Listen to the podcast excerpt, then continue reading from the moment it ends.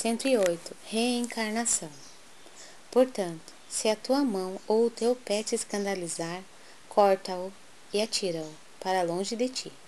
Melhor te é entrar na vida, coxo ou aleijado, do que, tendo duas mãos ou dois pés, seres lançado no fogo eterno. Jesus.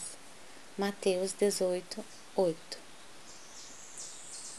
Unicamente a reencarnação esclarece as questões do ser, do sofrimento e do destino. Em muitas ocasiões falou-nos Jesus de seus belos e sábios princípios. Esta passagem de Mateus é sumamente expressiva. É indispensável considerar que o Mestre se dirigia a uma sociedade estagnada, quase morta. No concerto das lições divinas que recebe, o cristão, a rigor, apenas conhece, de fato, um gênero de morte, a que sobrevém a consciência culpada pelo desvio da lei e os contemporâneos do Cristo, na maioria, eram criaturas sem atividade espiritual edificante, de alma endurecida e coração paralítico. A expressão melhor te é entrar na vida representa a solução fundamental. Acaso não eram os ouvintes pessoas humanas? Referia-se, porém, o Senhor à existência contínua, à vida de sempre, dentro da qual todo espírito despertará para sua gloriosa destinação de eternidade.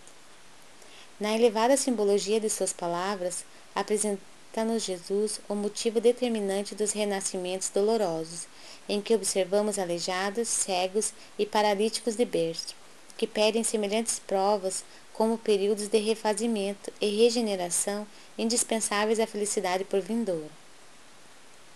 Quanto à imagem do fogo eterno, incerta nas letras evangélicas, é recurso muito adequado à lição, porque, enquanto não se dispuser a criatura a viver com o Cristo, será impelida a fazê-lo, por mil meios diferentes.